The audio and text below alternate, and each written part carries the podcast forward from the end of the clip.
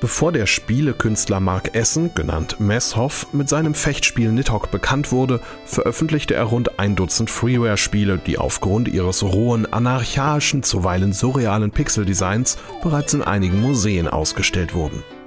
Doch von der groben Grafik darf man sich nicht täuschen lassen. Messhoffs Spiele bestechen durch ihre ausgefeilte Steuerung und die satirisch pointierten Inszenierungen, mit denen sie ihre Themen aufs Korn nehmen.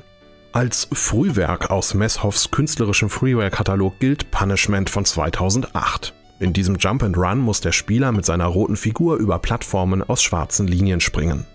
Doch als ob die pixelgenauen Landungen nicht schon schwer genug wären, hat Messhoff den Spielplatz in einen goldenen Bilderrahmen gefasst, der hin und her schaukelt und sich zuweilen auf den Kopf dreht.